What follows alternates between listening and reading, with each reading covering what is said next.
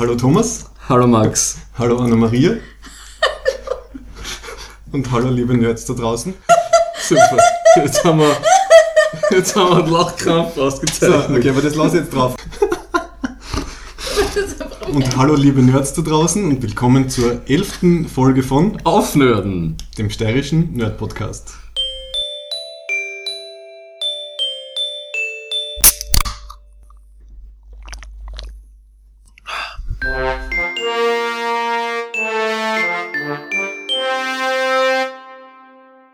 So,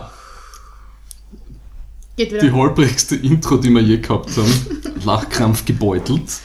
Und wie alle gemerkt haben, haben wir zum ersten Mal eine Gästin. Eine Gästin, weil äh, sich das mit dem Thema angeboten hat. Also wir sind Thomas Berger und Max Werschitz aus dem mediterranen Graz. Ja. Die äh, äh, steirische Touristenförderung hat uns leider den Asti von der letzten Folge nicht spendiert, aber wir, wir kämpfen weiter. Und die heutige Folge wird zu äh, feministischer und queerer Sci-Fi und Fantasy geben. Und dazu haben wir uns äh, unsere gute Freundin, die Anna-Maria Jung, eingeladen. Hallo. ich glaube, ich bin, äh, ich glaube, ich habe es geschafft, zum Lachen aufzuhören. Sehr gut. Ich mache mal den, den Soundeffekt, den du laut einem Facebook-Kommentar nicht ausstehen kannst.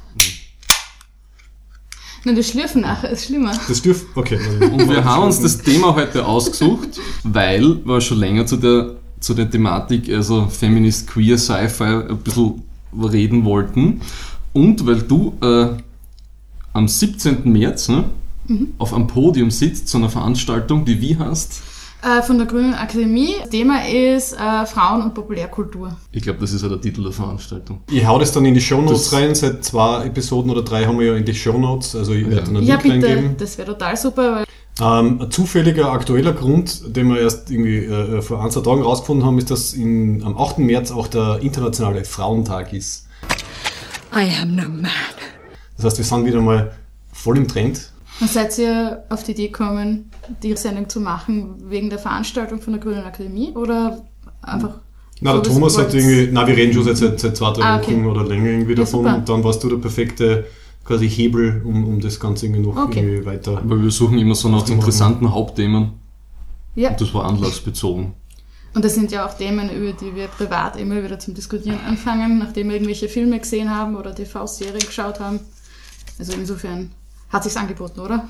Ja, genau. Und du bist äh, zu deiner Person noch zu sagen, du bist äh, selbstständige Comiczeichnerin und Designerin und Künstlerin. Ne? Ja, das ist eine gute Zusammenfassung. Und man findet von dir alles auf ähm, annamariajung.com. ausgezeichnet. Gut, passt. Das heißt, die Folge wird äh, nur dieses Hauptthema geben und wir lassen die äh, Love-Hate-Rubrik aus, die in letzter Zeit eh nicht so wirklich Love-Hate war. Äh, wir werden uns bemühen, wieder was zu finden, über das wir streiten können. Ja, Aber dafür Verringgewerbsregel am Ende. ja. Und die Wir müssen reden Rubrik haben wir heute auch schon. Richtig. Also Thomas, wir müssen reden. Ja, Und Anna-Maria, wir müssen reden. Okay. Wir haben alle den ähm, äh, Ghostbusters Remake Trailer gesehen. und das fügt sich sehr organisch in unser heutiges Diskussionsthema ein. Der Ghostbusters Trailer mit einem All-Women-Cast hat seit drei Tagen über 18 Millionen Views und Ungefähr 18 Millionen äh, Reply-Videos auf YouTube. Oh Reply-Videos. mein Gott, ja. Und ähm, wo viele Pseudo-Journalisten darüber geschrieben haben, ist, dass er, oh mein Gott, er hat über 300.000 äh, Thumbs down, also Dislikes und 150.000 Likes nur. Genau, Ja. ja. Wir finden es ja eigentlich gut, dass es einmal diesen Neustart irgendwie gibt, halt mit einmal Frauen statt Männern. Und also mir zumindest hat er halt nur deswegen nicht besonders gefallen, weil er halt nicht lustig war. Ich habe die Befürchtung, eben das Interessanteste an der ganzen Geschichte ist, dass eben, dass sie die, die, die, die Geschlechterrollen getauscht haben. Ne? Also weil die Sekretärin ist ja der, äh, wie heißt der da, der. Schauspieler, der den, äh, den Thor bei Marvel spielt. Äh, Chris Hemsworth. Genau. Uh, ich möchte übrigens, äh, Mit, als Rezeptionist Kevin. Ja.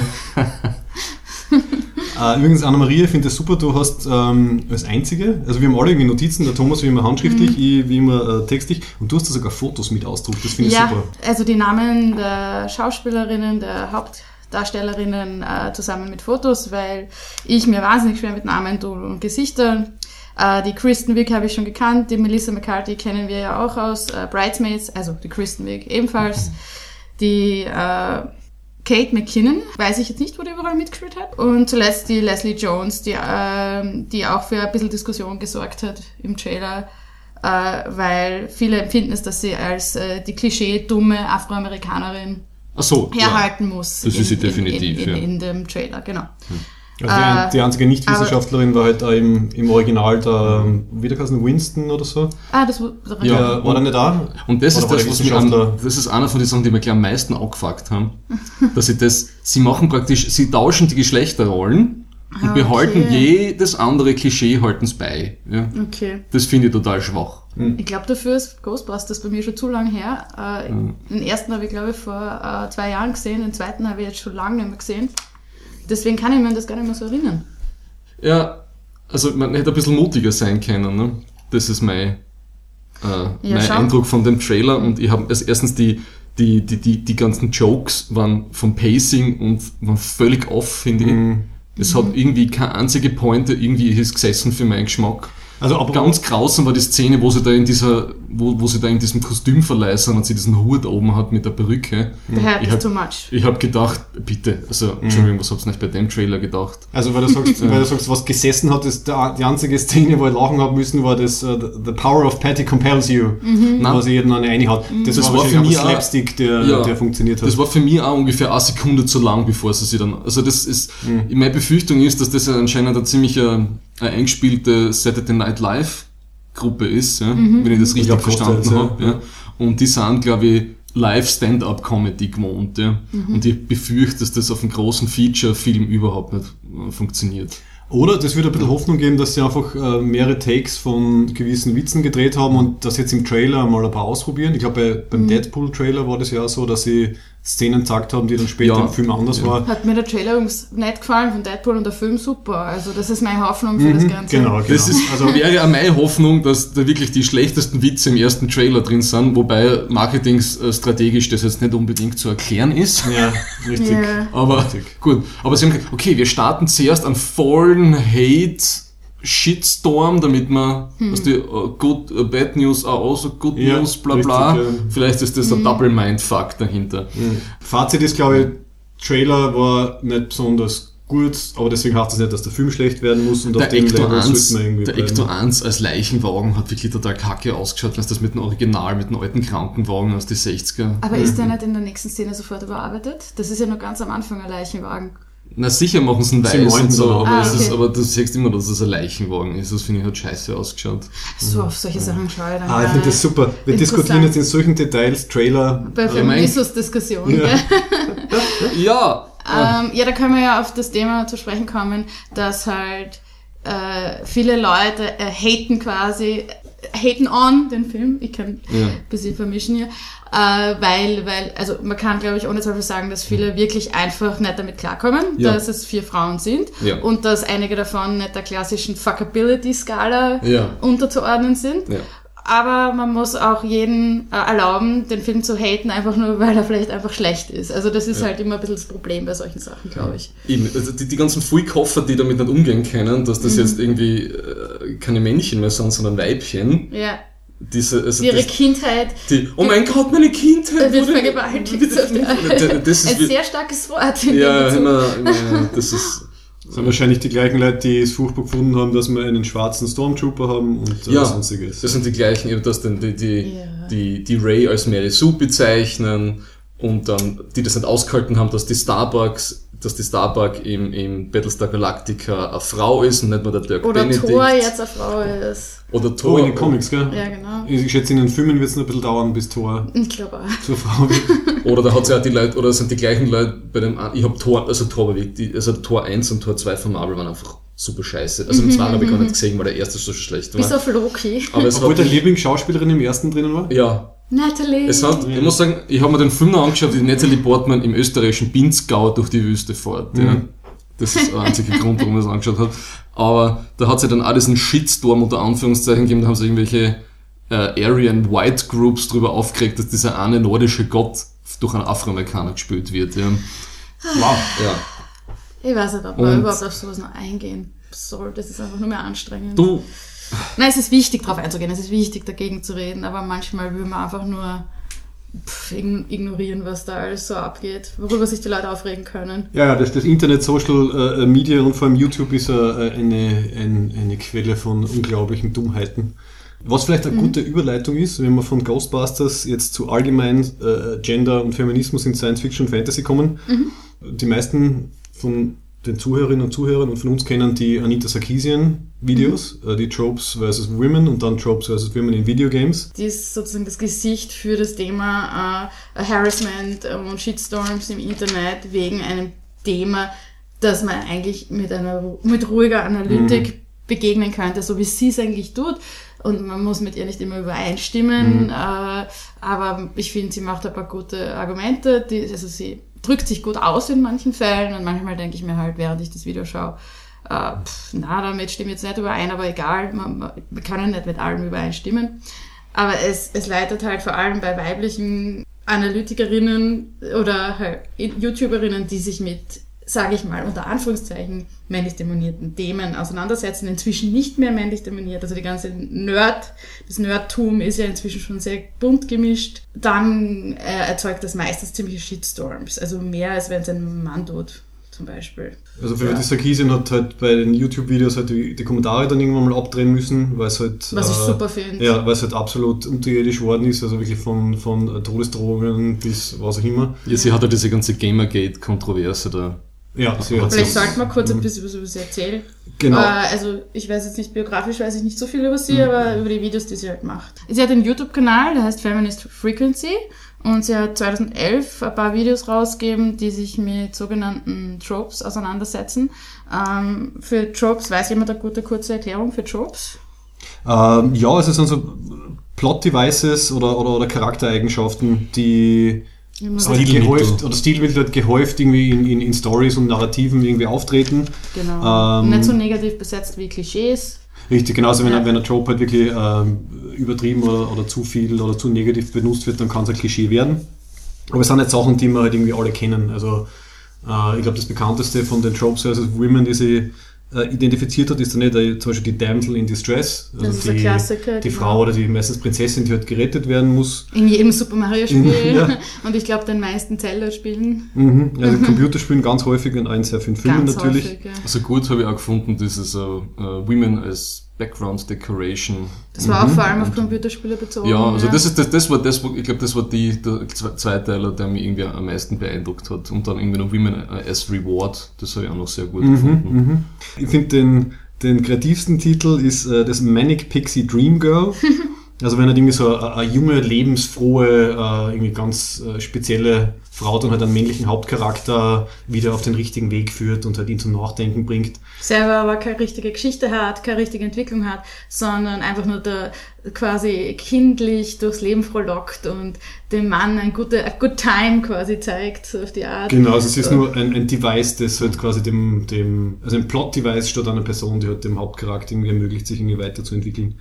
Lustigerweise äh, habe ich dieses Manic Pixie Dream Girl äh, Klischee oder Trope immer wahrgenommen, äh, so wenn ich bestimmte Filme gesehen habe, aber ich habe einfach nicht erklären können, was mich so stört an Ja, der Figur. ja. Mhm. Und dann hat sie das Video gemacht und ich so, ja, ja, das kenne ich, das kenne ich. Mhm. Und äh, lustigerweise war es mir, ich habe dann ein bisschen nachgeschaut, eben bei der Tropes, tvtropes.com Seite, Mhm. wo mit einer Liste und die Zoe de Chanel ist, glaube ich, zehnmal vorkommen in Ja, verschiedenen ja. Projekten und sie war für mich immer schon der Inbegriff von Manic Pixie Dream Girl. Ja. Äh, Also sie ist Ja. in 500 Days of Summer ist sie. ich glaube, Und dann auch, ich finde auch ein bisschen bei New der Girl. Serie, bei New Girl, New genau, ist es auch im Girl, Endeffekt, oder? Weil sie ist halt das Also sie Mädel. verändert das Leben, sie stellt das Leben von drei Männern auf den Kopf Ja, quasi. ja, richtig, genau. Ja, aber das ist Äh, immer schon das Boy Meets Girl Ding, ne? Also, Ja, dabei, ich kann eh nicht viel reden über New Girl, weil ich habe es gar nicht gesehen. ich kenne das auch nicht. aber- Also, Also ich zwei Staffeln gesehen und ja schon, also sie kommt halt irgendwie, sie ist halt die, die am Anfang die einzige Frau halt in der, ich glaube sind es zwei äh, Burschen, also so WG quasi oder drei. Schon wieder Und da? Ich kenn's sie, ja, also sie, sie, sie, peppt, sie peppt das Ganze halt dann ein bisschen auf. Aber es ist vielleicht nicht so extrem wie halt in, in 500 Days of Summer oder Elizabethtown war noch Lustigerweise alles Filme, die ich nicht gesehen habe, sondern mir ist es bei anderen Filmen äh, aufgefallen, die mir jetzt alle nicht mehr einfallen. Das ist ja das Unpraktische gerade. Mein, mein, mein Lieblingsbeispiel, und das ärgert mir ein bisschen, weil er mir so gut gefallen hat, ist Eternal Sunshine of the Spotless Mind. Genau. Weil da ist die Winslet ja wirklich ein Manic Pixie Dream Girl, aber der Film ist einfach so großartig und das Er ärgert mich dann, wenn der auf sowas zurückgreift. Aber ich finde, sie ist nicht so schlimm äh, in diese Rolle verfallen, also in diese Trope-Rolle. Sie hat ja, kommt, mir kommt schon vor, auch ein bisschen ihre eigene Entwicklung. Also, aber es ist schon Ja. lang her. Ja, und solche richtig, Sachen. ja. Äh, mir, für mich ist lustigerweise, das fällt glaube ich nicht so vielen anderen auf, äh, bei Hitchhiker's Guide to the Galaxy Verfilmung mit äh, Martin Freeman Mhm. ist sie eine ganz furchtbare Rolle einfach. Also die Soda Chanel spielt ja das Girl Interest von ihm, die im Buch gar nicht vorkommt, soweit ich mich richtig erinnere. Oder im Buch spät erst vorkommt. Das ist schon so lange, dass ich es gelesen Die habe. Soda Chanel ist quasi, er trifft sie auf einer Party, auf einem Dach, einer Kostümparty. Und sie spielt, sie ist glaube ich äh, Darwin oder so, ich weiß es nicht mehr genau. Und sie erkennen gegenseitig ihre Kostüme, haben eine Connection, äh, trinken zusammen was am Dach und er, sie reden darüber, wie fad das Leben ist und so. Und dann sagt sie so, let's go away. Und äh, er will aber nicht, weil er ist Dent, er liebt seine gemütliche kleines Leben und bla bla bla. Und dann äh, taucht der Sepp Beetle, wie heißt der? Sepp Beetle? Beetlebrook. Brock auf und sagt, wanna see my spaceship? und sie sagt dann, uh, und kommt halt ihm mit. Und später trifft er sie wieder tatsächlich. Und das war für mich so der Inbegriff, sie will völlig planlos die Stadt verlassen mit Arthur Dent und ihn mitreisen und er will halt nicht und das ist dann halt der Dealbreaker für sie sozusagen. Und also sie, ich habe das ganz furchtbar gefunden. Mir hat es einfach überhaupt nicht gefallen. Also sie war mir ist zu abgehoben. Ja. Also ich verstehe den Trope, ja, aber ich glaube, es gibt echt noch schlimmere Tropes. Auf jeden Fall, Also- wir können gerne auch über die schlimmeren reden. Ja, ja, die Schlimmen. genau. Äh, äh, schlimmer wäre dann zum Beispiel die, die äh, Woman in the Refrigerator. Ähm, Ja, das ist ein gutes. also eine klassische- Gut, gut, gut. eine klassische Motivation für männliche Hauptcharaktere, die Freundin, Frau oder sonst irgendwas ist umgebracht worden oder wird vor ihm umgebracht ja. und er bezieht dann irgendwie seine ganze Motivation äh, für die Story irgendwie aus diesem Ereignis. Entweder Genau. muss er halt auf einen Rachefeldzug gehen äh, Ja. oder er muss irgendwie in sich gehen und sich irgendwie neu erfinden Ja. und sich irgendwie entwickeln. Ähm, Wahnsinn, wie oft das eingesetzt Ja. ist. Also mir ist Ja. genau Women in, the- Women in the Refrigerator, ähm, da ist dann auch oft irgendwie eine, eine Tochter dabei, die, die dann irgendwie gerettet werden muss und das, also in den Computerspielen, die zumindest Anna-Maria, so, du und die wir irgendwie gespielt haben, kommt das oft vor. Also, was hast du Max. Payne? Genau, Dishonored, ähm, dann bei, bei ähm, Teil 4, Fallout 4.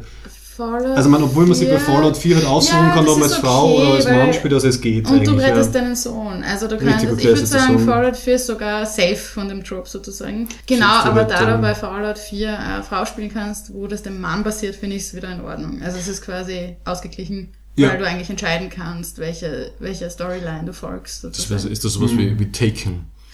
Oh. Liam Neeson. ja, li- I, I'm starting to think Liam Neeson is just a bad father.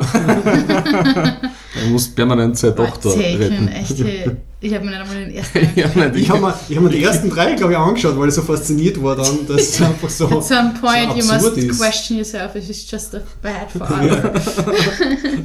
Ah, oder Shadow of Mordor, äh, wieder, seine Frau. Mit seiner Frau brutal umgebracht? Ja. Okay, da gibt es keine Tochter, aber auch dieses, uh, ich Es muss ist- mich jetzt irgendwie rächen, okay, und er ist Es dann ist irgendwie auch oft, tot. die Frau wird umgebracht und die Tochter entführt. Hm. Oder die Frau wird umgebracht einfach nur, oder die Tochter und die Frau wird umgebracht, vielleicht manchmal auch ein Sohn.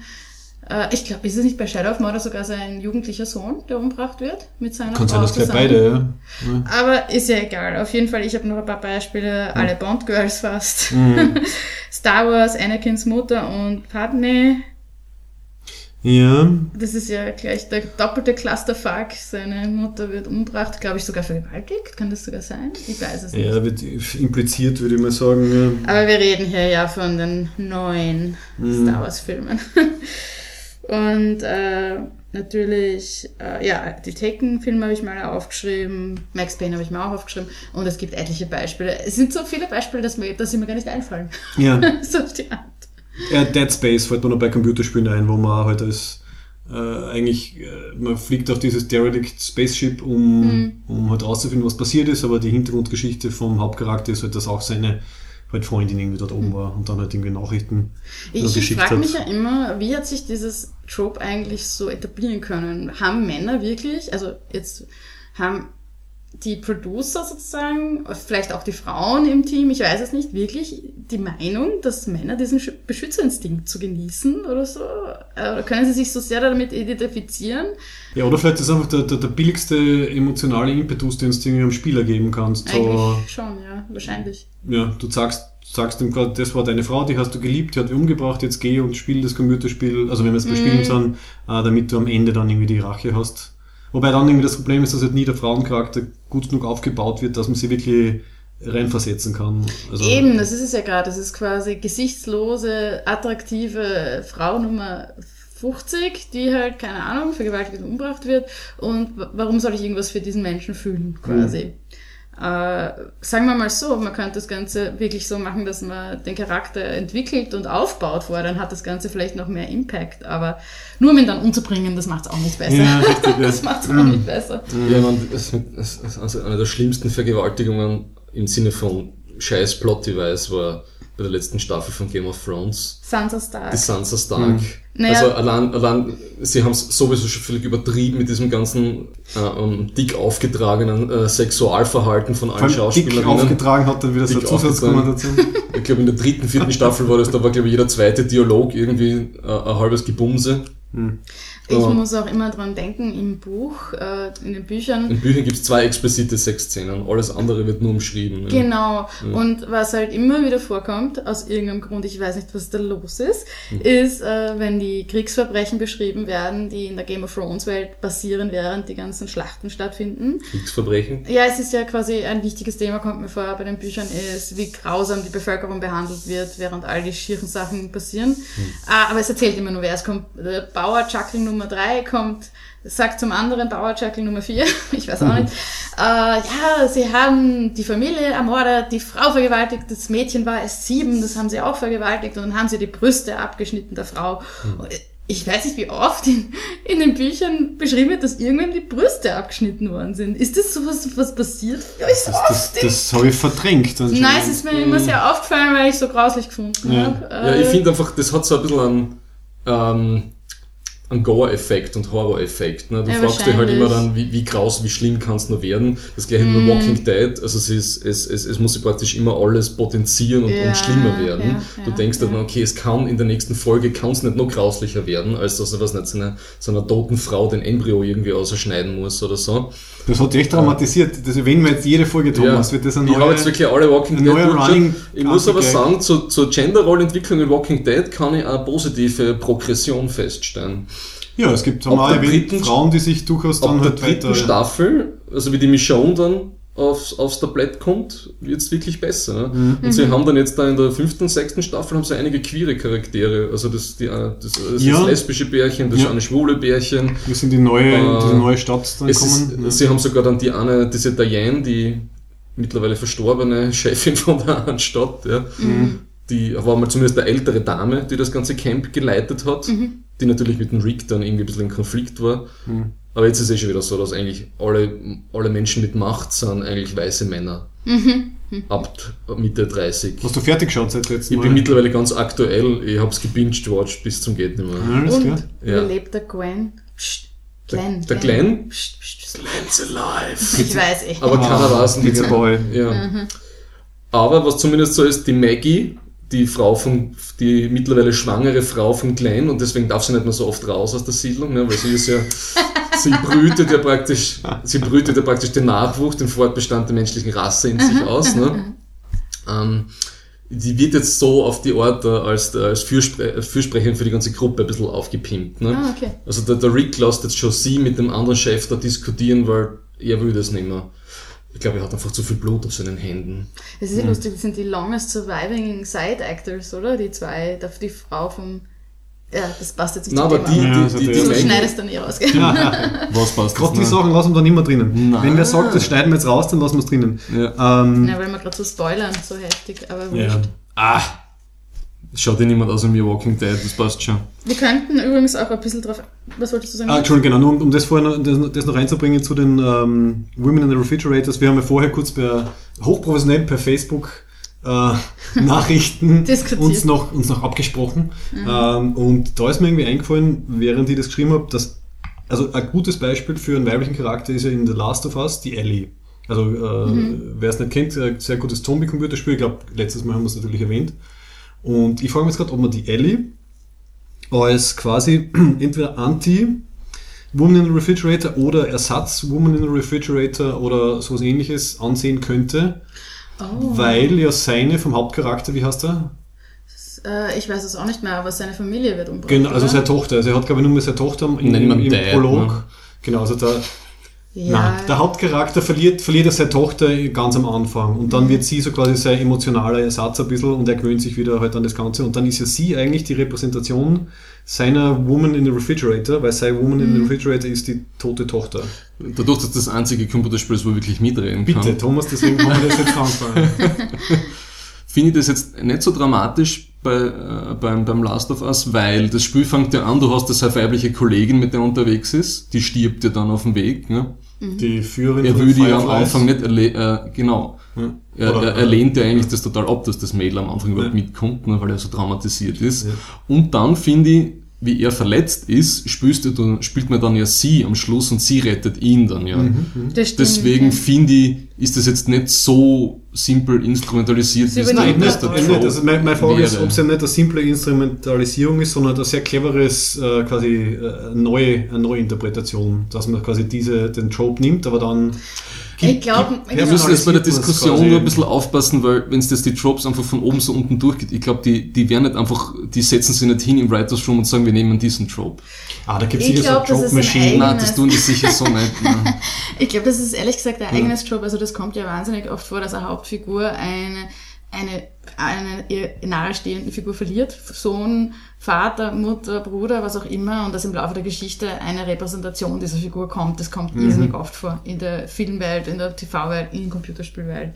Okay. Also ich, das ist jetzt, glaube ich, was ganz Eigenes. wieder. Also es überschneidet sich vielleicht Das ein bisschen. ist- Es ist mir nur wirklich eingefallen, zufällig halt, das ist ein bisschen das Problem, sobald man so Kategorien hat, dann versucht man auf einmal alles in Kategorien Ja, reinzuschachteln.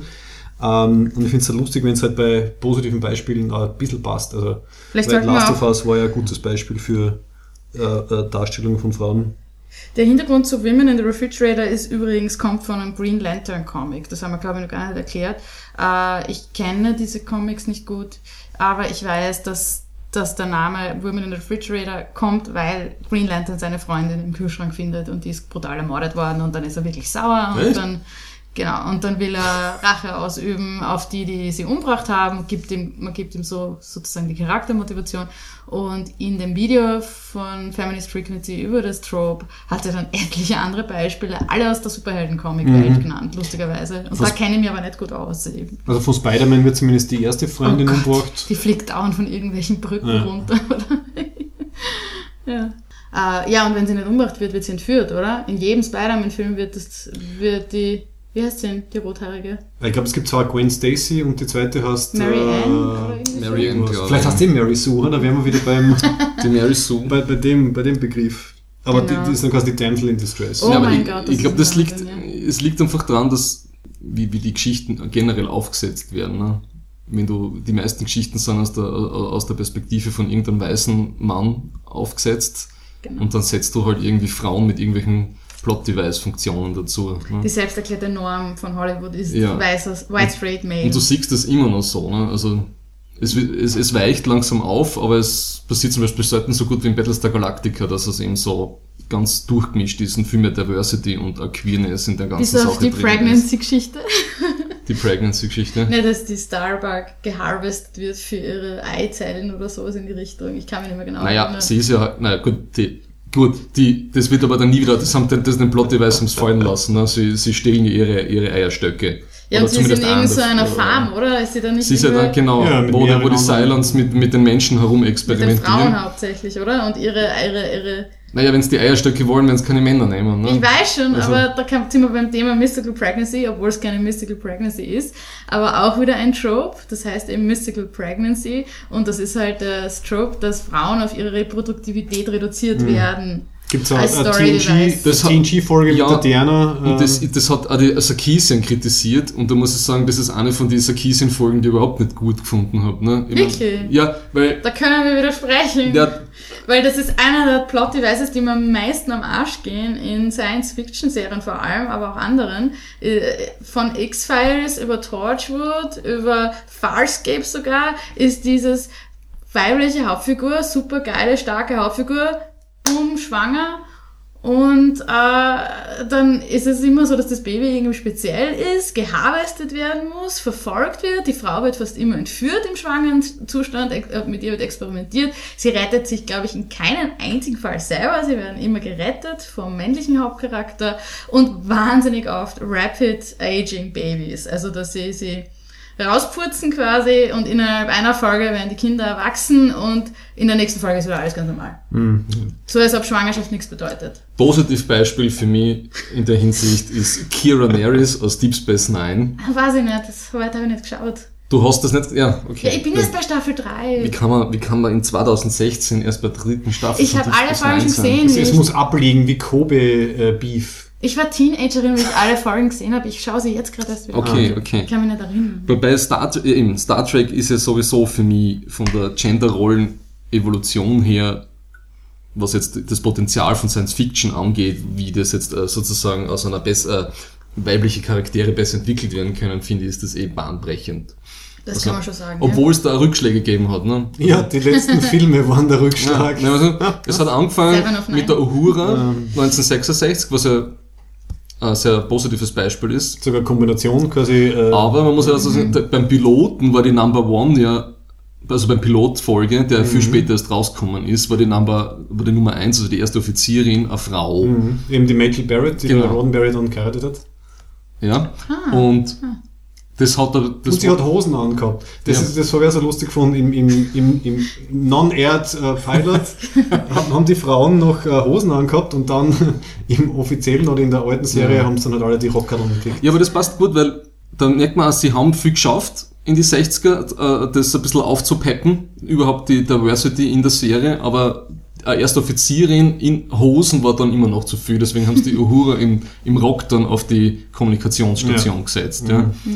Und ich finde, sie haben es dann in die, in, die, in die 80er mit, mit TNG, haben sie es dann versucht, dass aber wirklich gute Strong Women Female Characters reinschreiben mit Die der Tascha Ja mit der Tasche- 20 Folgen mit der. Tasche, ja, aber da war die Dennis War das Crosby die mit wirklich. den blonden kurzen Haaren? Ja, Ja, ja. Ah, Die war nämlich Security Chief, das war Ja, geil. eben, Also, sie war, und, ja. und, die, und die Chefärztin war, war die Gates McFadden. Ne? Mhm. Und Die Mutter von Ja. Will. Genau. Den wir jetzt eher als, als Boardgame und, und sonstigen Nerd-Experten kennen, ne? Genau. Der Will Wheaton. Und dann in, in Deep Space Nine finde ich es am besten, weil da hast du die Ja. erste Mal eine, eine Frau in, gro- in hoher Kommandofunktion, also die Kira Nerys als erste Offizierin und, und die Jadzia Dex als, als Wissenschaftsoffizierin, die ja Die ist fantastisch. Und die ist, die ist halt, da ist das nie so wichtig, dass sie eine Frau ist, sondern die ist einfach total viel mehr, weil sie diese ganzen unterschiedlichen Charaktereigenschaften hat und diese Beziehungsweise sie reagiert so geil, wenn sie Ja. angemacht wird. Sie reagiert einfach wirklich mit der Reaktion eines Menschen, der schon Ja. wie viel Leben gehabt hat. Neun oder Neun so. in verschiedenen Geschlechtern, Rollen. Ja. Äh, der einfach das gar nicht mehr, nicht einmal mehr negativ nimmt. Also weder Ja. positiv noch negativ. Einfach nur, ja, ja, passt schon. so Und sie ist, sie ist so, wenn man so sagen kann, die, die Herrin über ihre eigene Sexualität und so, das merkt man total Voll. stark. Sie, sie Sie spielt, reißt den Wurf auf und nicht er sie. Und sie spielt mit den größten Sexisten des Universums dauernd äh, Kartenspiele mit den Ferengi und Ja. sie, sie, sie beschimpfen sie dauernd, und, aber akzeptieren sie gleichzeitig Ja. auch. Also es ist eigentlich sehr nett, muss ich sagen. Ja, und dann haben sie die Captain Janeway, die, die be- haben wir schon viel über Voyager diskutiert, aber die ist die beste, der beste Charakter in, in, in, in Star Trek Voyager. Und leider ein Zeichen dafür, wie in, in Mainstream-Fernsehen und Filmen die Reihenfolge funktioniert, oder? Zuerst muss es ein, ein weißer Amerikaner sein. Dann darf es ein weißer Ausländer sein, also der Patrick Stewart, ein Engländer, der einen Franzosen spielt. Dann darf es ein Schwarzer sein und dann darf es eine Frau sein. Das ist quasi die Hierarchie in Hollywood. Meistens schon, ja. Ich würde, ich, wenn ich jetzt rate, würde ich sagen, bei Dr. Who wird es ähnlich vielleicht sein, Ja, falls also es zuerst, sich noch ändert. zuerst äh, äh, Ja, aber umso schlimmer dann finde ich, dass bei Star Trek hat es dann eben diesen ähm, Eye Candy Turn dann gegeben mit der Seven of Nine, die dann, die Meine dann, Mama hat die immer super gefunden. die, die dann die, die, Ja. die Klimax in den Massage-Einschmiereinheiten Bei in der T'Pol in in der. T'Pol und, und Tucker in der Deko Aber die Folge ist so Dekontamination cool, wo der Holodog in ihr Ding rein muss und dann ist sie der Holodog. Das ist die allerlustigste oh, Folge. ja, ja. Ach so. Ja, aber das ist auch so ein klassischer der- in Science. Fiction, dass Männer und Frauen die Körper wechseln. Ja. Ich stehe auf die. Das sind meine Das Lieblingsfolgen. ist bei, bei- Farscape ist bei das Farscape die lustigste. Folge ever. Ja? Ja. wo, beide dann wo der nachschauen Crichton dann, wo der Crichton dann die Brüste von, von, sie, von ihr bewundert, und, ihr das dann, Körper und sie bemerkt das äh, und sagt dann später, ja, ich habe ja auch nachgeschaut so auf die Art. Und der ist nicht so groß, oder Ja, ich weiß es nicht mehr. Das war super. Wo eben bei Fastcap ja äh, für so queer-feministische Geschichten ja super ist, Super, weil das ja. total bunt und quitschig ist. Ja, also das ist, äh, das lebt sich richtig aus. Also es ist quasi, äh, ich weiß nicht, das ist dadurch, dass es Alien, vielleicht eben dadurch, dass es Aliens sind und keine Ja. Ahnung und dass es einfach sehr quietschbunt, wie du schon sagst, sowieso schon ist, allein auch schon durch die ganzen Puppen, die benutzt werden für die Effekte von, ich glaube, Jim Hensons Puppet Factory, äh, ist es, ich weiß nicht, ist es das perfekte, perfekte Vorleger quasi auch, dass die Geschichten ein bisschen ausarten dürfen, unter Anführungszeichen jetzt. Also über die selbstdefinierte Normalität, die wir sonst Ja. haben. Äh, und oft Anspielungen auf Sexualität und oft auch auf, wie soll ich sagen, auch jetzt, äh, jetzt ohne Urteil, auch ein bisschen pervers, Perversionen. Der Bösewicht Scorpio lebt oft auch, glaube ich, der hat eine unglaubliche Dominatrix-Ausstrahlung oder was? Ich weiß nicht, Weil wie ich er sagen soll. Ganzkörperleder Ganzkörperleder ist. und weil der Crichton, glaube ich, Albträume hat, wo er ausgepeitscht wird von ihm oder was? Ich Okay, weiß es das nicht mehr kann ich genau. mir jetzt nicht erinnern. Ja, der, Scorpio ist ja für ein bis zwei Staffeln oder mehr in Crichtons Kopf. Er geht nie wieder raus, eigentlich, wie ich aus dem Nie Kopf. wieder raus. Ja, quält ihn, glaube ich, auch mit grauslichen Träumen und so weiter. ja, ja. Äh, es gibt sogar eine Folge, wo der Rachel, dieser kleine Außerirdische, der Heliumfurz, Ah in einem Domina-Kostüm ist und ihn peitscht. Ja, da, das, das war das, glaube da war sogar. was, ja genau. Das war Das war ein Wahnsinn. Und dann haben wir die Chiara, die irrsinnig durch ihre Sexualität lebt einfach auch. Dann haben wir die Pflanzenfrau, wie heißt die, die Priesterin, die blaue, die Ähm. Orgasmen kriegt, wenn sie im Sonnenlicht steht. Fotogasmus. Fotogasmen. äh, ja, na, es ist wirklich, und, und oft ist der Crichton der emotionale, emotionale, level-headed Typ. Und die Erin ist quasi die bisschen, sag ich jetzt einmal, ja, die kriegerische, Ja. äh, ja, Gut, da wären wir genau bei so ein bisschen Reversal von klassischen Genderrollen, was ich, mein, was ich finde, meiner Meinung nach der, der Joss Whedon sehr gut macht. Also wenn wir bei Joss Whedon Serien sind, ähm, also bei Firefly Muss haben wir dieses, erwähnen, ja. dieses Zoe und äh, Wash-Pärchen, was halt irgendwie untypisch ist. Buffy vielleicht ein bisschen. Genau, genau, bei, bei ich meine, gut, Buffy sieht man sie sowieso irgendwie ein, ein beleuchtendes Beispiel für, für die ganze Thematik. Da haben wir Ja, und er hat aber queere Figuren drinnen, ne? Also richtig, anderen. ja, das, das auch muss noch. gut überlegen. Ja, die Willow. Ja, Die Willow, die entdeckt halt ihre. Ich meine, Ja. die ist bisexuell im Prinzip. ja eh, das Ja, ist ja genau, total, das, das, genau. da habe ich sogar ein paar Sachen geschaut von dem. Also, Genau. Und es ist eine total positiv porträtierte Beziehung, die sie hat mit ihrer Freundin. ja. Ja. Und bei Firefly finde ich auch die, die Kaylee sehr cool. Also sie ist die quasi die Engineer, Ja, die Mechanikerin, die genau. Mechanikerin, Ja, ja, die aber dann irgendwie, also sie ist Die immer den Doktor anmacht ja, und er richtig, nicht. Das genau, genau. sehr Also. Aber sie ist relativ offen mit ihrer, mit Ja. ihren halt, halt, halt Anspielungen mit ihrer Sexualität und so weiter. Ähm, sie hat für die Rolle, glaube ich, 10 Kilo zunehmen müssen, glaube ich, kann mich noch erinnern. Ja, ein bisschen, ja, auf jeden Weil sie in Fall. der Serie ist sie, ist sie äh, viel äh, hüftiger als dann im Film, das musst du mal anschauen. Aber Ah, sie hat, okay. sie hat dafür, dass sie die, also ich kann mich an irgendeine Geschichte erinnern, dass sie eben, damit sie die Rolle von der Kaylee kriegt, hat sie einiges zunehmen müssen. Okay. Weil die mehr so ein positiver, self-indulging Character Ja, ist, ja, die ja. halt gern herumnauscht und irgendwie was Ja. trinkt und was isst und so. Genau, Und, was äh, ja trotzdem. Noch bedeutet, hat, sie war ja trotzdem noch extrem schlank. Ja. War richtig, ja. für Aber- unsere Standard-Normalverbrauchergrößen immer noch normal, aber du musst. Für Hollywood war es dann schon wieder. Für Hollywood war es dann genau. schon, war's schon, wieder zu dick dann für den Schnitt. Ja, ich sagen. finde Josh Whedon ja sehr interessant, weil er eben viele positive Figuren hat und Rollenumkehrungen, aber ab und zu auch wirklich voll auf das Damsel in Distress zurückgreift. Also, mein, Aber, ja, aber die, die, die Plot-Devices an sich sind ja nicht böse. Ne? Du musst ja nur schauen, wie es das auflöst. Mhm. Das dann, ne? stimmt, Wie zum ja. Beispiel beim letzten Deadpool haben wir auch geredet. Da war die auch eine Damsel in Distress, die sich dann aber selber befreit hat und ihm dann geholfen hat. Ne?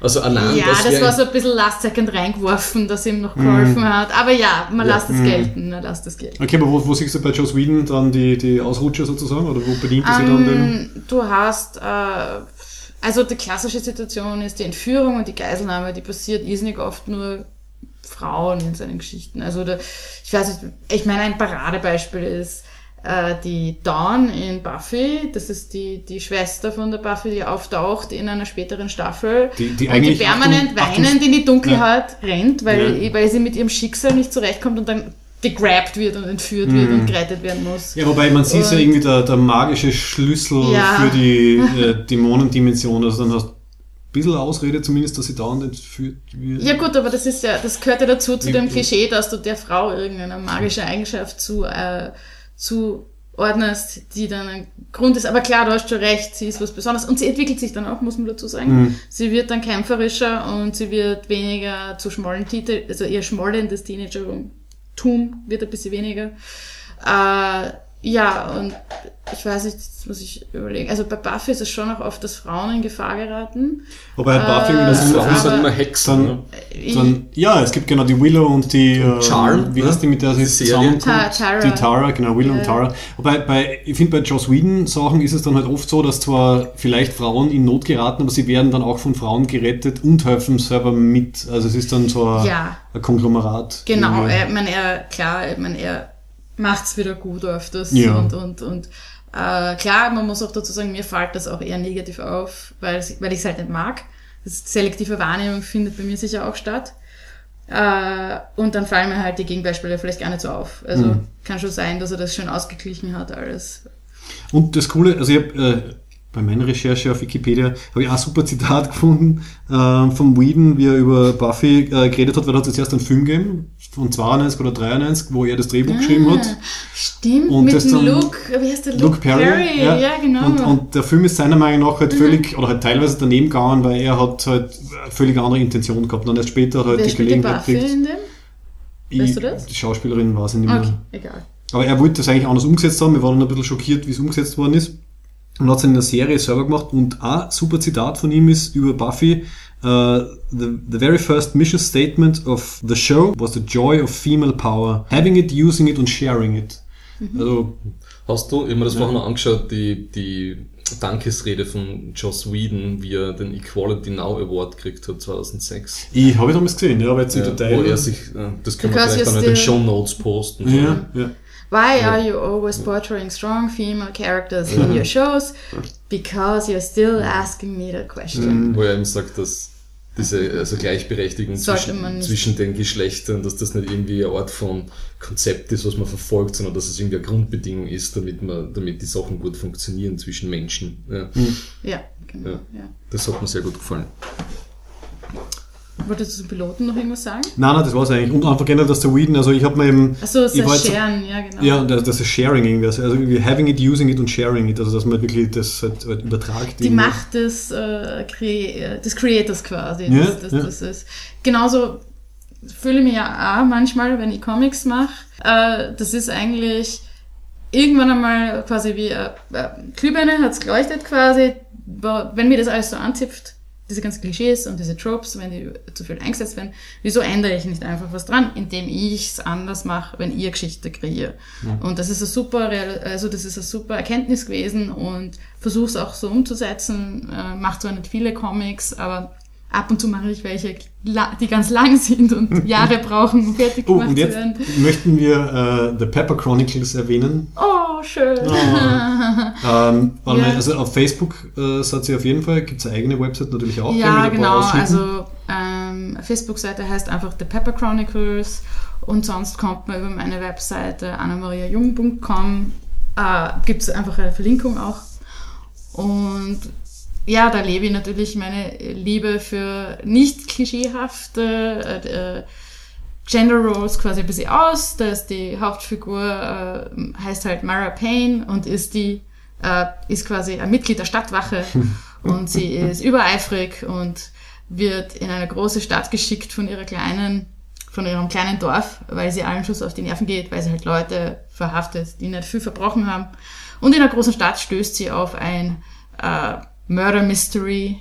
Äh, es wird Magie geben, es gibt grausliche Witze, es gibt viel Sexhumor. ich habe mehrere Penisse gesehen in der, in der Vorabversion. Also äh, zur Erklärung, der, der, der Thomas, ich und noch einige andere Leute haben die glückliche, äh, sind in der glücklichen Lage, äh, schon, ein paar, schon mehr irgendwie gesehen zu haben, als du dann online stößt. Also wir sind so Mini-Vorleser. Early Gruppe. Reviewer. Early, Man muss genau. auch erwähnen, dass ich das zusammen mit zwei Freunden mache aus New York. Äh, Daniel schreibt das Drehbuch und Becky äh, arbeitet mir an den Reinfassungen von den Seiten. Also das ist eine Kollaborat Kollaboration, naja, das kann man auf Deutsch nicht so gut sagen, eine Zusammenarbeit. äh, und wir, wir haben schon, wir arbeiten schon seit über fünf Jahren dran und haben schon 170 Seiten. Es wird circa 200 Seiten lang. Und ja, es wird viele coole Dämonen geben, viele Magic Battles. Und für mich war es wichtig, das ist vielleicht, da kommen wir ein bisschen aufs Thema zurück, äh, was für Frauenfiguren ich bevorzuge. Weil, noch einmal, das ist reine Geschmackssache. Ich persönlich mag, wenn Welten porträtiert werden in Fantasy oder Science Fiction, wo die Geschlechter einfach keine Rolle spielen. Weil man kann sagen, es gibt verschiedene Arten von starken Frauenfiguren. Bei der einen könntest du sagen, die Bedingungen sind die gleichen wie in unserer Welt, wie in unserem Mittelalter zum Beispiel, und du erzählst die Geschichte von einer Frau, die sich in so einer Welt durchschlagen muss und vielleicht konzentriert sich auch der Aspekt der Geschichte auf dieses sich durchsetzen müssen. Ich persönlich mag es lieber, wenn es nicht darum geht, sondern wenn die Figur einfach eine interessante Figur ist, weil sie gut geschrieben ist, weil sie gute Entwicklung hat, weil sie Ecken und Kanten hat. Für mich kann eine weibliche Figur auch einfach zum Beispiel Schaß bauen und, und, und vielleicht auch nicht die gescheiteste sein und so weiter. Es ist für mich sogar ein Zeichen, dass Feminismus fortgeschrittener ist, wenn die Figur das sein darf und gleichzeitig noch interessant ist. Mhm. Also, also, wie die Jessica Jones zum Beispiel, ne? die ist ja der volle Alki und das ja, habe ich total das ist spannend. Ein Beispiel. Und, ja, genau. Ja. Wobei ich da eher auf die humorvolleren Figuren stehe, weil sie ein bisschen mhm. düster ist und so. Aber ja, sie ist ein gutes Beispiel für das. Äh, das Beispiel kommt übrigens sehr oft in Cartoons vor, die wahrscheinlich viele Zuhörer nicht kennen werden. Aber ein klassisches Beispiel für mich ist die Maple in Gravity Falls, die einer der zwei Zwillinge sind, der Hauptfiguren. Also der, der Dipper und die Maple sind Zwillinge in Gravity Falls, die fantastische Abenteuer erleben. Und sie von den beiden, er ist der nachdenkliche, intelligente, ruhige und sie ist die völlig verspielte, die Blödsinn treibt die ganze Zeit, den Hang runterrollt und, aber für mich eine sehr positive weibliche Figur. Und das ist das, was ich halt mag und das ist das, was man auch ein bisschen mehr umsetzen im Comic ist, dass sie, es ist schon auch ein bisschen ein kämpferischer Charakter. Äh, und sie hat einen Sidekick, einen Magier. Mhm. Der ist halt der klassische, verschmitzte, diebische Charakter. Es einem, ist auf jeden Fall auch ein Klischee, ja. ein bisschen, was man da bedienen, keine mhm. Frage. Aber halt eins, das ich mag. Mhm. Ich diese, darf ich. Mhm. diese Frauencharaktere, die du da wünschst und, und, und, und gut findest, die, die habe ich vor allem in Science-Fiction-Literatur gefunden bis jetzt, mhm. ne? weil im Mainstream findest die eher schwierig. Ne? Ja, also. Und Naomi. Du gibst. Hm? Ja, bitte weiter. Naomi. In, ne? in Expanse ist mir gerade eingefallen. Die Naomi in Expanse ist mir gerade eingefallen. Ja, in Hinsicht jetzt, dass die jetzt nicht so. Äh, ja, ist vielleicht sogar gar nicht so das beste Beispiel, ja. weil sie. Oder Starbuck zum Beispiel. Ja, ja, ja, die, Starbuck. die Katie Sackhoff. Die weibliche Soldatin quasi. Die Weib, ja. Die eigentlich eine totale Macho-Anwandlungen hat teilweise. Ne? Also da wird ja. ja. Weil Science Fiction gerade oft porträtiert eine Welt, wo das alles ja. nicht mehr wichtig ist, oder? Und die ist kein einfacher Charakter, die Starbuck, ne? die hat mhm. ja total viel bösen Hintergrund. Und bei Star Trek ist es oft ein bisschen so, oder sehr, sehr stark so. Genau. Und, aber in der Science-Fiction-Literatur habe ich gelesen von der Rachel Bach, da gibt's so, das ist eine, Sci-Fi-Trilogie Future Spawn, da spielt sie eine, eine Söldnerin, also eine Mercenary, die mehr so auf, so auf das muss ich mal aufschreiben. Das kann man anschauen. ja, das ist, hat auch ein gut, ich glaube, ein Review gekriegt von dem, in dem Vaginal Fantasy Podcast ne, mhm. von der Felicia Day. Von der Felicia Day und von der Monica Belmont, glaube ich, heißt sie. Mhm. Ähm, ja, und da merkst du einfach, das ist relativ egal, dass sie, weil diese, in dieser Kultur sind Männer mhm. und Frauen, sind, die sind so Mechersöldner Genau. Die dann, und sie geht dann auf so eine Geschichte, äh, auf ein Schiff und, und lernt dann Typen kennen und ja. natürlich haben alle total viele arge Geheimnisse und das entwickelt sich dann alles so. Ne? War, war okay, war nicht das Beste, was ich gelesen habe, aber war cool vom, vom, vom Charakterbildung her. Und was ich jetzt gerade lese, ist von, äh, hat auch ein Freund von uns empfohlen, am Track-Dinner, äh, von David Webber, die äh, Hannah Harrington Serie, die gibt's, das sind glaube ich schon zwölf Bücher und der David Webber schreibt das seit 1992. Ebenfalls Science Fiction? Das ist Science Fiction und es ist ein Military Sci-Fi mhm. und uh, mit einer ziemlich ausgeklügelten, also relativ lange Schlachten und es wird relativ mhm. klar, relativ viel also es ist nicht physikalisch, es ist nicht äh, richtig, ja, ja, aber er denkt sich relativ viel dabei, wer wie wann wohin fliegt und mit der Beschleunigung, wie, wie sich das wie ausgeht und wann die Raketen wo einschlagen und so.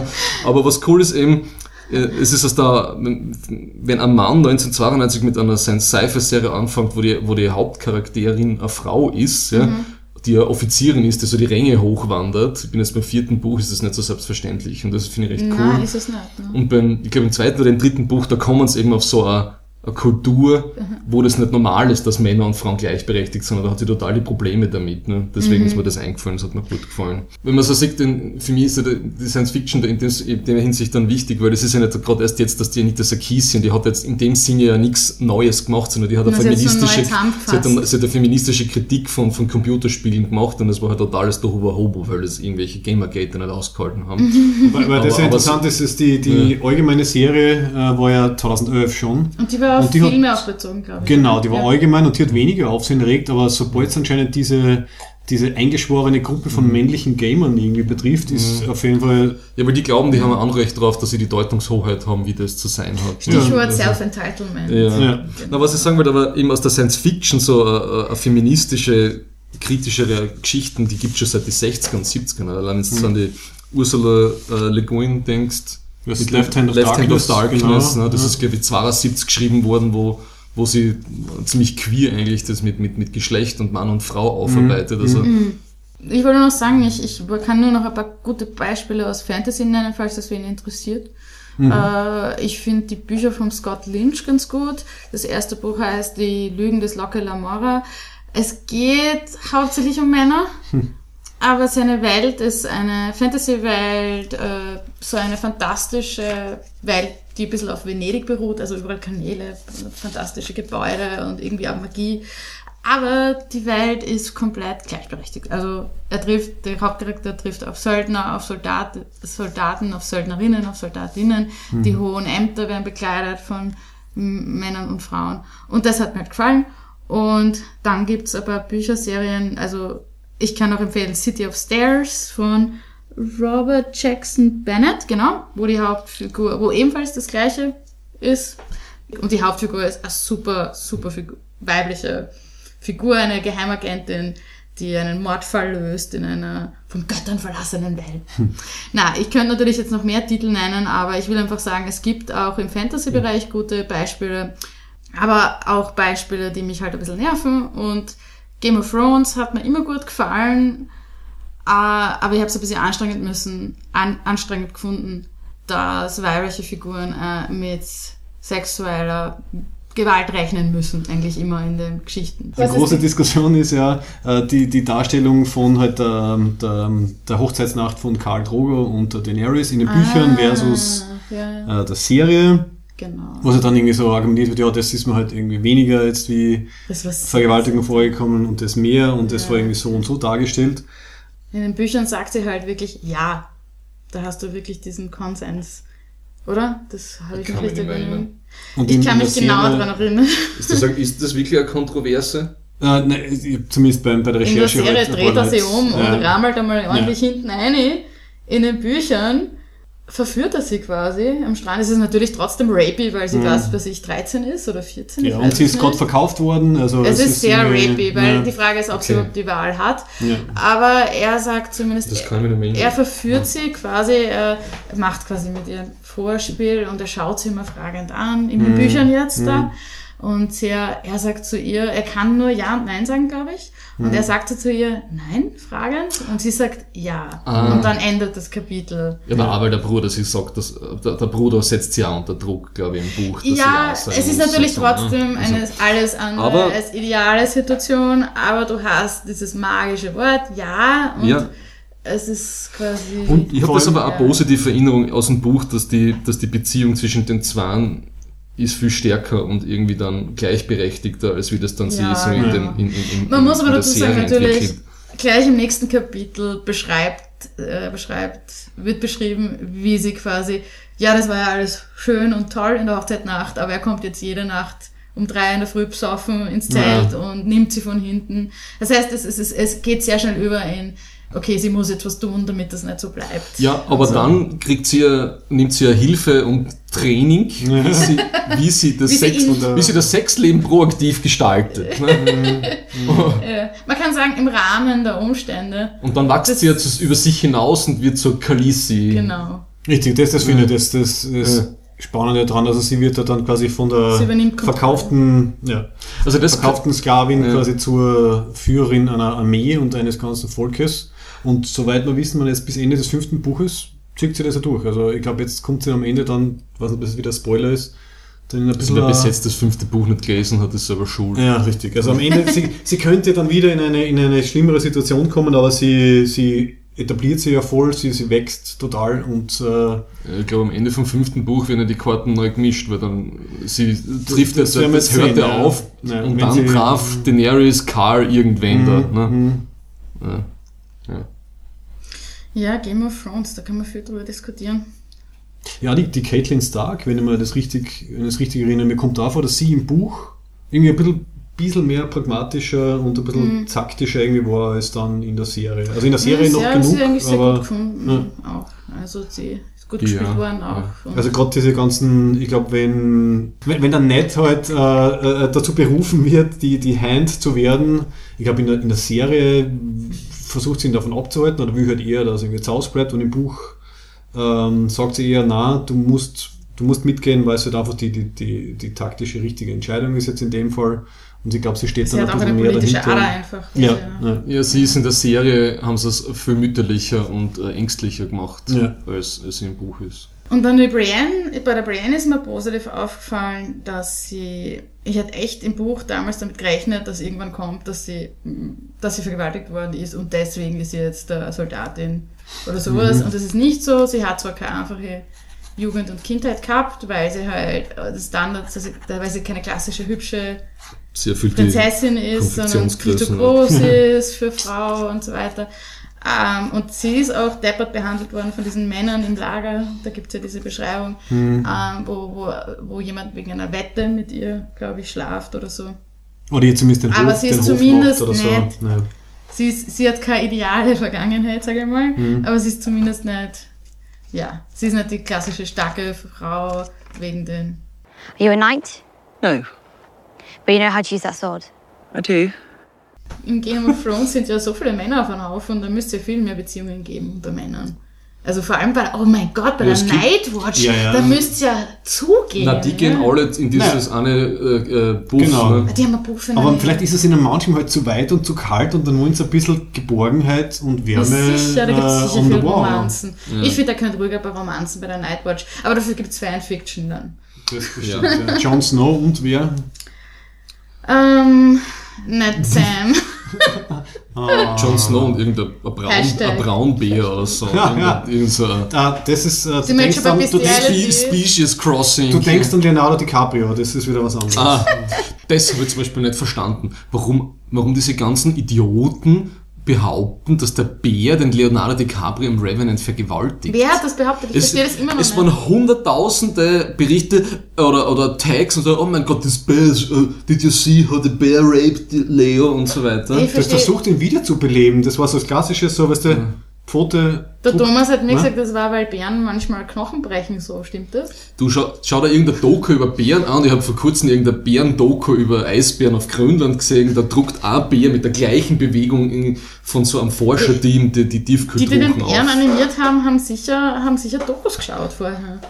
Ja, und das ist halt. Aber der Bär hat keine sexuelle, Insider- er hat überhaupt keinen sexuellen, Wieso diskutierst du das überhaupt? Das ist eh klar, dass der Weil Bär. der Bär auf die Nerven gegangen das ist ist beim ein Revenant. weiblicher Bär, der will gar nichts von Thomas, hinten hast du, hast du bei YouTube-Kommentaren länger als zwei Seiten runtergescrollt, dann landest du bei solchen Sachen. Ich glaube nicht, dass das sonst Ich glaube, bei Red. Letter Media haben sie auch darüber geredet, dass der, der Bär who raped Und, und, und, war. und ich weiß nur, dass manchmal weibliche Kühe andere weibliche Kühe besteigen. Ich Ja. weiß nicht warum, aber es passiert. Ja, oder, oder, kleine, oder kleine Hunde ihre Die- Herrchen und Frauchen und, oder sonstige Objekte. Ich glaub, Was hat das mit, Wieso dem, was hat das mit den das Bären zu tun?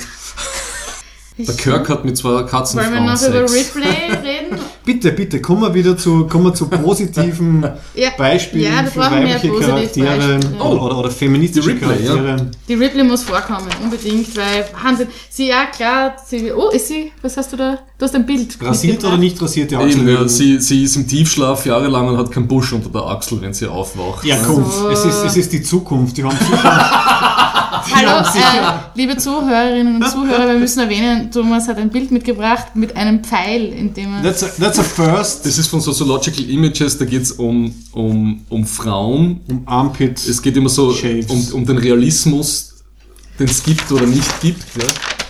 Sogar in alten romantischen Gemälden haben Ah, okay, jetzt sind, wir wieder bei, jetzt sind wir wieder bei, rasieren wir uns noch in der Zombie-Apokalypse, okay?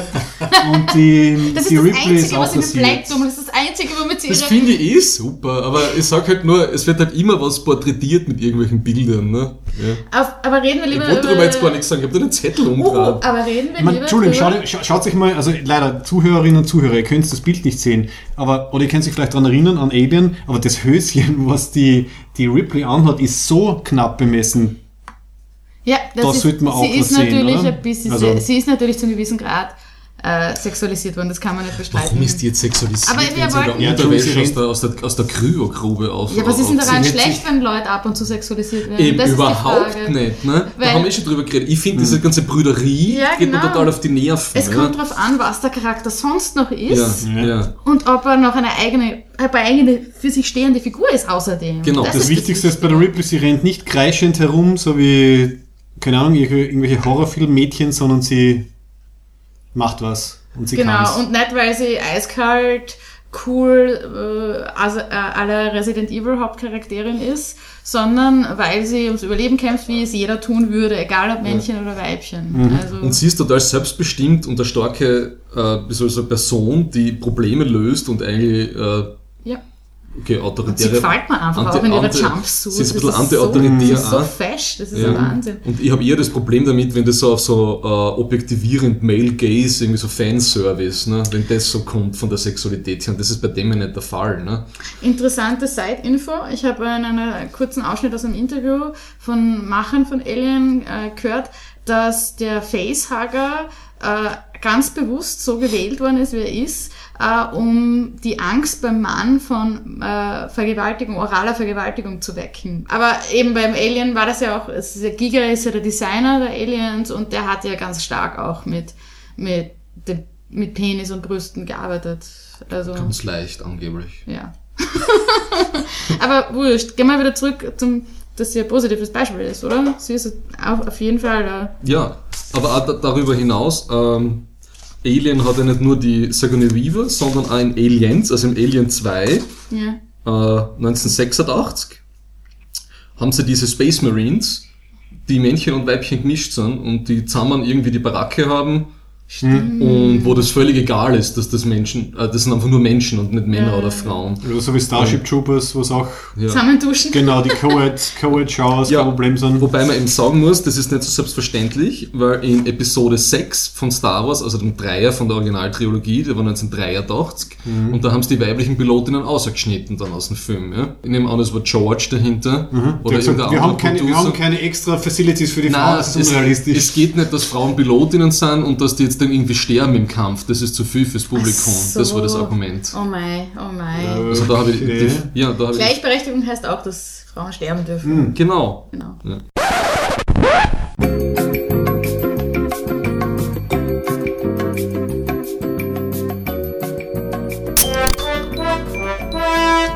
Ferengi business transaction is governed by 285 rules of acquisition to ensure a fair and honest deal for all parties concerned.